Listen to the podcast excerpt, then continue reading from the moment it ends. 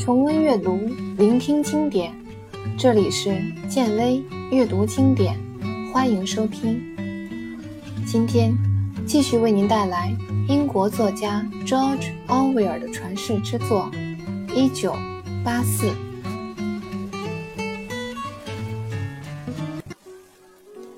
奥布莱恩没有说话，他拿起那只铁笼子。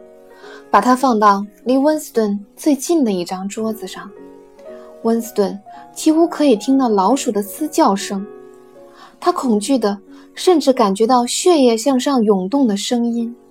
他觉得他好像是一个人待在荒凉的沙漠里，四面八方不断涌来各种各样的声音。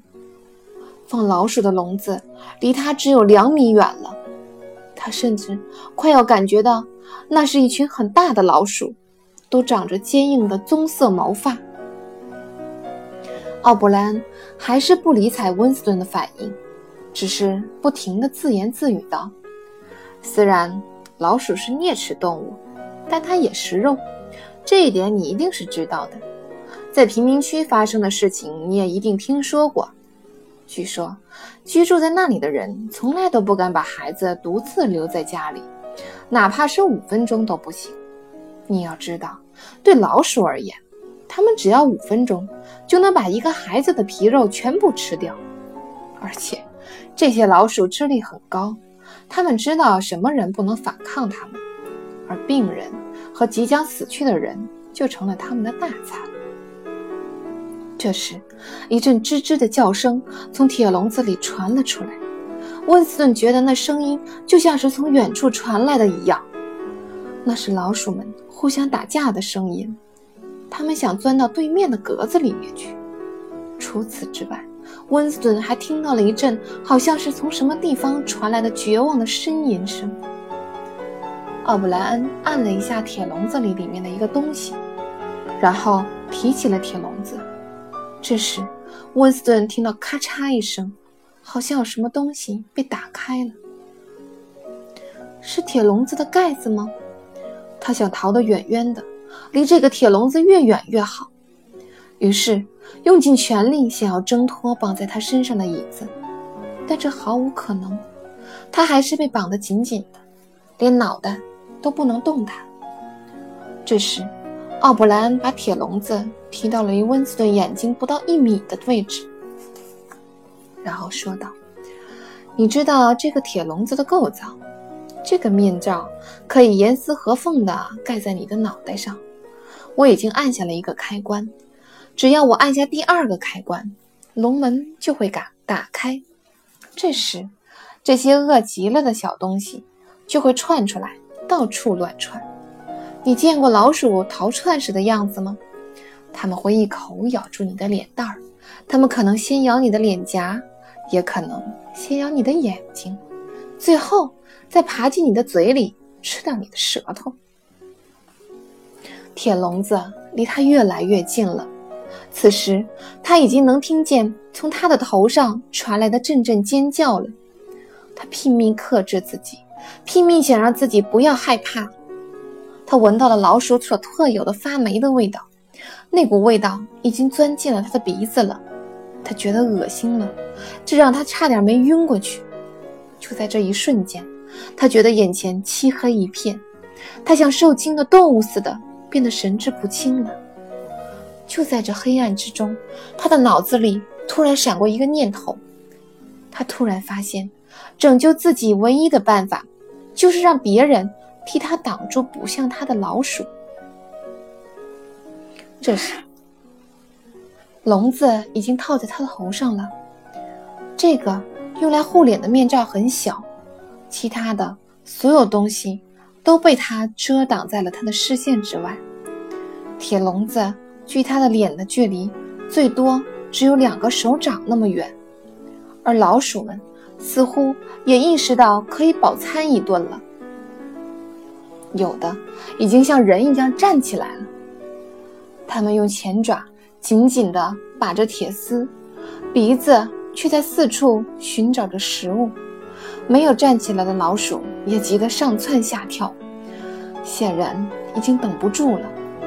可怕的恐惧像海浪一样，一波接着一波涌到温斯顿的心头。他已经清晰地看到了一只老鼠的胡须和牙齿，他觉得脑袋里一片空白，眼前也是一片黑暗，但却毫无办法。而奥布莱恩还是用平静而熟悉的口气调侃道：“这是中国古代最常见的刑罚方式。”笼子上的铁丝已经碰到了温斯顿的脸颊上，面罩已经贴到他的脸上了。不，不能这样。他觉得，也许他还有一线希望逃过这一关，但这只是希望而已。要实现，谈何容易？而且，也许一切都已经来不及了。此时，他突然发现，在他的世界里，只有一个人能替他转移掉自己将要承受的惩罚。只有这个人的身体可以被夹在他和老鼠之间，让他逃过老鼠的撕咬。于是，他拼命地、反复地叫着这个人的名字：“乔丽亚，去咬乔丽亚，不要咬我，咬乔丽亚。”你们爱怎么咬就怎么咬，咬他的脸，啃他的骨头都行，不要咬我，咬乔利亚，不要咬我。喊到这里，他突然向后倒了下去，他觉得自己已经沉到了万丈深渊里，但总归是逃离的老鼠。他的身体还被绑在椅子上，他的身体连着椅子一起摔在了地上，还摔出楼房墙壁。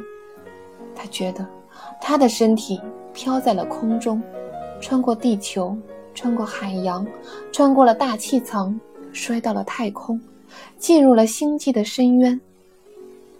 他终于彻底离开了老鼠。他觉得自己远去了许多光年，但即使到了这里，奥布莱恩仍旧站在他身边，他的脸上。仍然留着铁丝的冰冷触觉，在黑暗的四周中，咔嚓一声，他知道龙门已经关上了。栗树咖啡馆里几乎空无一人，一道阳光从窗外斜照进来，照在了积了灰尘的桌面上。午后三点钟，这是咖啡馆最寂寞的时刻，四周很安静。只有电子屏幕上传来一阵阵细细的音乐声。温斯顿坐在经常坐的那个角落里，正对着一只空酒杯发呆。每过几分钟，他就会抬起头来看一眼对面墙上贴着的那张画上的大脸。那张画的下面写着：“老大哥在看着你。”温斯顿还没有说话，服务员就过来给他倒了一杯胜利杜松子酒，然后又从另一只酒瓶子里拿出几颗丁香味的糖精放进去。栗树咖啡馆的特殊风味就在于此。温斯顿听着电子屏幕里播放的音乐，这些电子屏幕随时可能播报和谐部的特别公报，非洲前线的消息。令每个人都觉得不安，温斯顿也是这样。整整一天来，他都在为此担心。据说，有一支欧亚国的军队正在向南进军。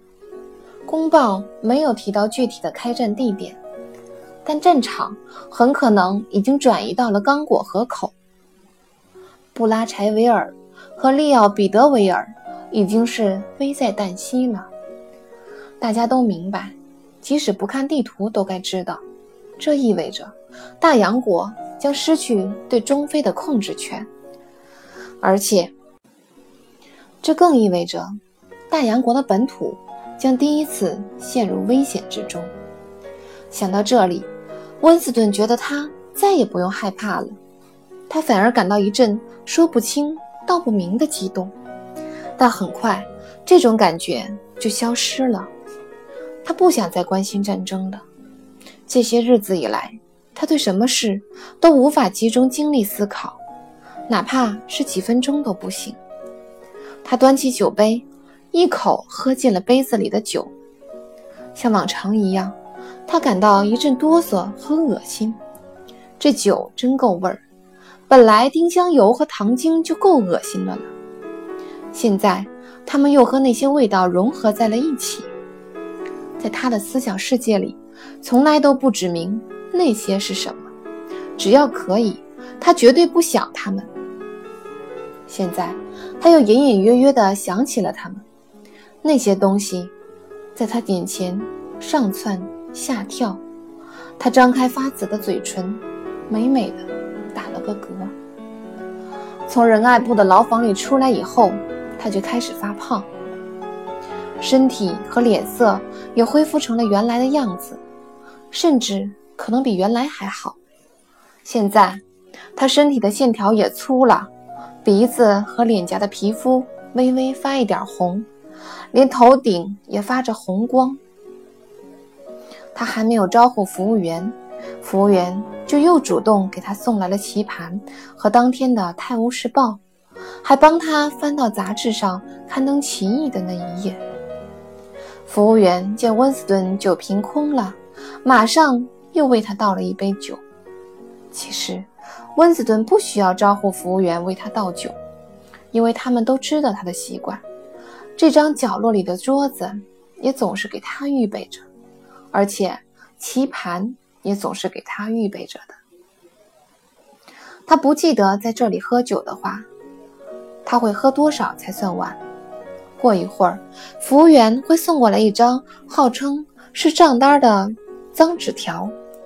他总是觉得他们少算了他的酒钱，但这都无所谓，因为他不缺钱。他甚至还有一个挂名的工作，待遇要比原来的工作好得多。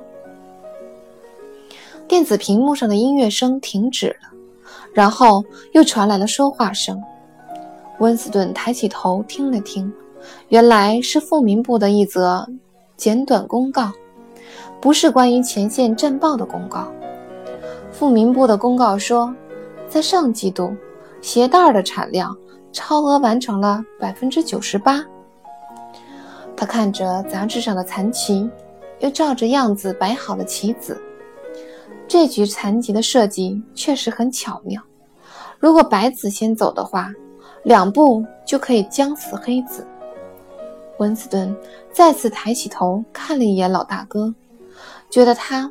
正带着一种模糊的神秘感在说：“白子总是能将死黑子，没有任何意外，棋局都是这样设计的。自天地诞生以后，在任何一局残局中，黑子就从来没有赢过白子。难道这意味着正义将永远战胜邪恶？”老大哥的那张庞大的脸庞安详地望着他。似乎在重复说着：“白子总能战胜黑子。”电子屏幕上的声音又停了，接着插进来一个严肃的声音。这声音说道：“请注意收听下午三点三十分的重要公告，请不要错过下午三点三十分的重要公告。下午三点三十分，请注意收听。”然后音乐声又响了起来。温斯顿觉得很烦闷，他预感这个公报传来的一定是个坏消息。这一整天来，他断断续续地觉得他们肯定在非洲打了大败仗，这让他感到一阵兴奋，好像他已经真的看到欧亚国的军队涌到了边界，就像一群蚂蚁涌到了非洲的南端一般。为什么没有办法从侧翼包抄他们呢？西非海岸的轮廓出现在了他的脑海里。他拿起棋盘上的白子，朝前走了一步。这一步走对地方了。他好像看到黑子向南飞奔的情形。但是另外一支军队不知在什么地方集结，之后突然杀到黑子后方，掐断了他们的归路。他觉得，由于自己的主观意愿。另一支大军实际上出现了，现在必须采取行动。如果让另一支大军取得好望角的机场和潜艇基地，大洋国就有被切成两段的危险。这将会带来这样的后果：军队崩溃，党毁灭，世界格局被重新划分。他深深地吸了一口气。